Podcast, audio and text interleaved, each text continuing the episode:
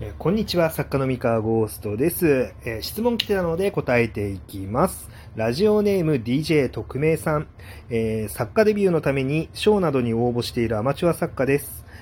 えデビューするからには売れたいなぁと思うのですが、やはり厳しい業界、そううまくはいかないのだろうなとも思います。えそこで気になったのですが、デビュー作がすごく売れたのに、2作目以降はパッとしない、いわゆる一発屋作家は、やはり企画力の足りなさが原因なのでしょうか。また、企画を作る上で大切なことなどありましたら、ぜひご教示、願いたいです。ということで、DJ 特命さんありがとうございます。一発屋作家。うん。まあ、というわけでね、今日のテーマ、ね、あの、一発屋作家というのがなぜ生まれてしまうのかという悲しいお話をまあ、していかなければいけないんですけれども、えーまず大前提としてあのヒット作を作るっていうのはそんなに簡単なことではないっていうね、あのーすごい当たり前の事実をちょっと分かってほしいなって思ってまして、あの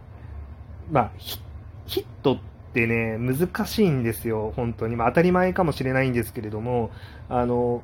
読者さんとか、まあ、あとは作家さん、あのアマチュア作家さんですよね。あの多分、その業界の内側でしっかり本の売れ方とか本が売れるってどういうことなのっていうのをしっかり理解している人からするとですね、あの、ヒットがなぜ難しいのかっていうのは分かりやすいんですよ。なんですけど、多分外から見ると分かりにくいと思うんですよね。で、まあ、ちょっと、あの、分解し、いろんなね、ことを分解して、ちょっとお話をしようかなと思ってるんですけど、まず、ヒットってどういう状態なんだろうっていうところをちょっとお話ししたいです。えっ、と、例えば、100万部売れましたみたいな本があったとするじゃないですか。まあ、これ大ヒットですよね。シリーズ累計100万部って。で、この100万部売れたっていう事実一つだけ取ってみると、まあその100万部売れた作家さん人気作家だねってなるんですけど、えっとですね、100万、なんで100万部売れたのかっていうこの理由のところ、原因のところっていうのが難しいんですよ。えっとですね、この売り上げって、なんだろうな、じゃこの100万部売れたら、この100万人が全員作家のファンなのかとか、えーなんだろう、その作者の作風を本当に好きでいてくれてるのかってわからないんですよね。で、100万部売れたっていう事実の中にはですね、なんでその作品が100万部売れたのかっていう、あの、要因の部分が裏に潜んでいる。で、その要因の部分のうち、え作家が、の能力を、に惚れたから、売れました。その、その作家がめちゃめちゃ好きです。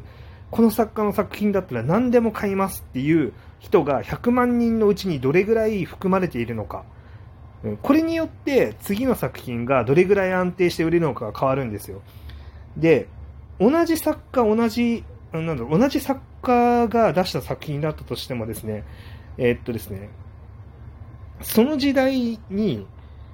その時代のトレンドっていうか波その流れみたいなものがあって、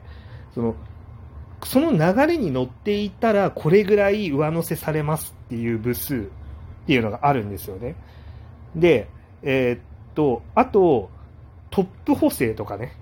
あの、この区間の間に1位を取っていたから、その部数まで伸びましたみたいな、あの、ところだったりとか、メディアミックス補正。メディアミックスによる露出の影響でこの部数まで伸びましたとか、いろんな要因があってこの100万部っていうのは作られているんです。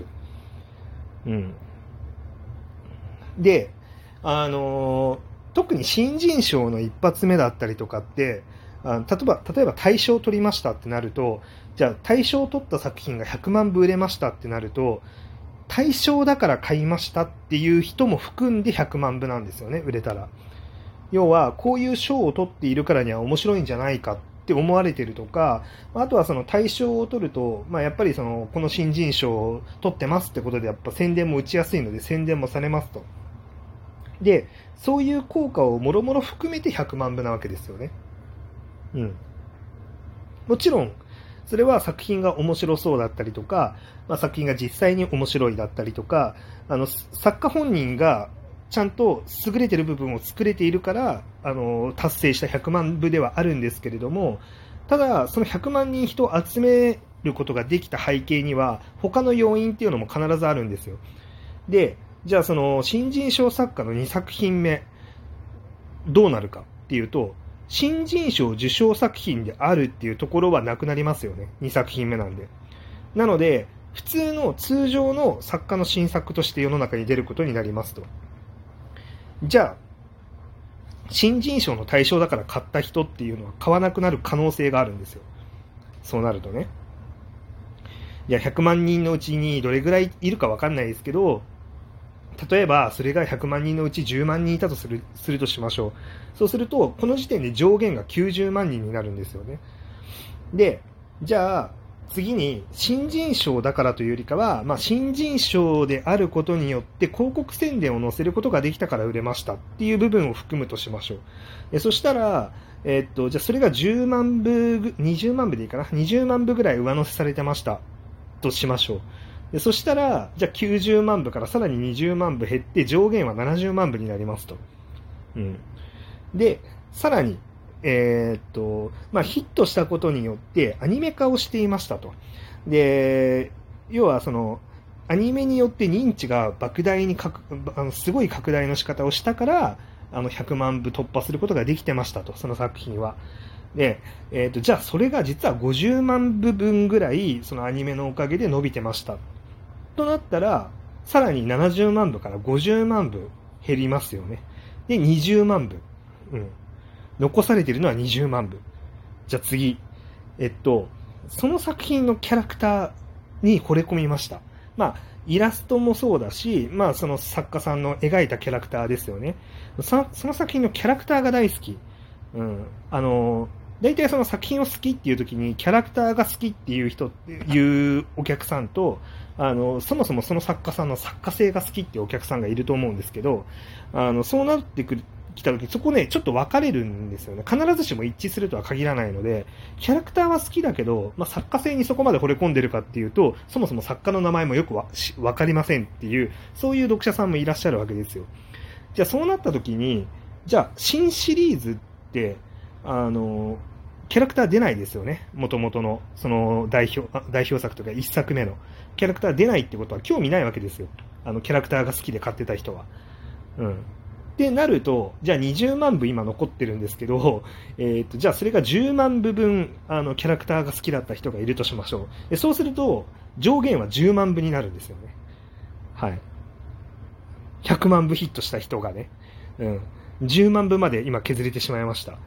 で、10万部分、えー、その作者のことが好きな人が残ったとしましょう。あの、この作者の作風が好き。もう、キャラクターとかじゃなくて、もうこの人が書いたら何でも好きみたいな。まあ、そんな人が残ったとしましょう。じゃあ、その作者が、なんだろう、新作を出すっていう情報を取得できる立場にいる人間がどれぐらいいるか。まあ、要は、例え、あのですね、これ難しいのが、中学生、高校生の頃って、ものすごく情報かん、なんだろう、えっとね、えー、時間があるんですよね。大学生もそう。えっと、中学生、高校生は時間がある。大学生は情報取得能力も高い。というところで、あの、好きな作家の作品って、もう集めて全部読むことができたりとか、あの、ずっとその好きな作品のことだけ頭の中考えてても OK っていう、まあ、そういう年代なんですよ。で、さらに大学生ぐらいになってくると自分で物を調べる能力とかも上がっているので、その作者さんの作品というのをしっかり追いかけることができるんですよね。で、えー、そうなってくると、まあ、なんか大学生ぐらいまでだったら全然買えるんですが、まあ、残念ながらですね、あの、その一つの、えー、ヒット作って、まあ、完結するのに、ま、5年から10年ぐらいかかるじゃないですか。まあ、10年は言い過ぎかな、ま、5年ぐらいかかるとしましょう。で5年も経つとですねあのその人の社会的段階が上がってるんですよね。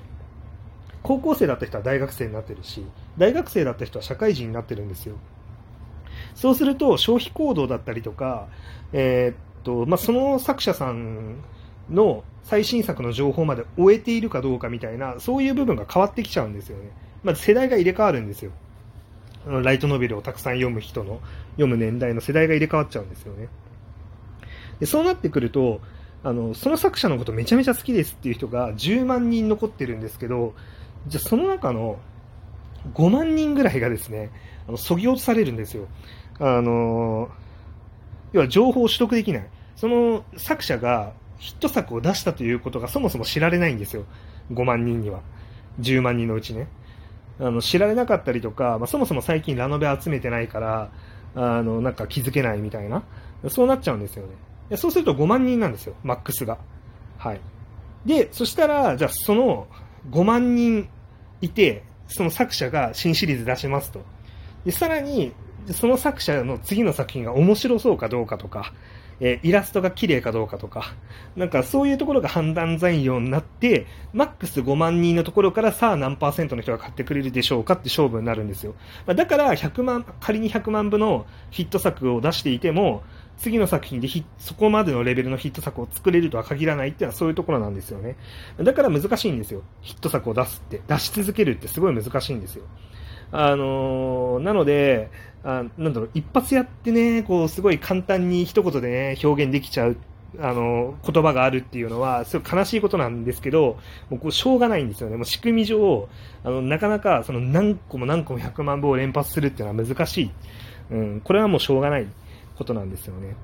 はい。まあ、あの、なので、そういうものであるっていうふうに思っておくといいと思います。なので、僕とかは、まあ、なるべく、あの、世代が入れ替わったりとか、まあそういう状、なんだそういう条件があるっていうことを頭の中に入れた上で、まあ新作っていうのをどんどん出していって、あ全部が、まあ、100万部とは言わないけれども、まあ10万部、累計50万部近いヒット作になるといいなって思いながらやってて、まあラッキーだったら100万部もいくといいなって思いながらやってるっていう感じです。はい。参考になりましたでしょうかはい。以上でございます。それでは。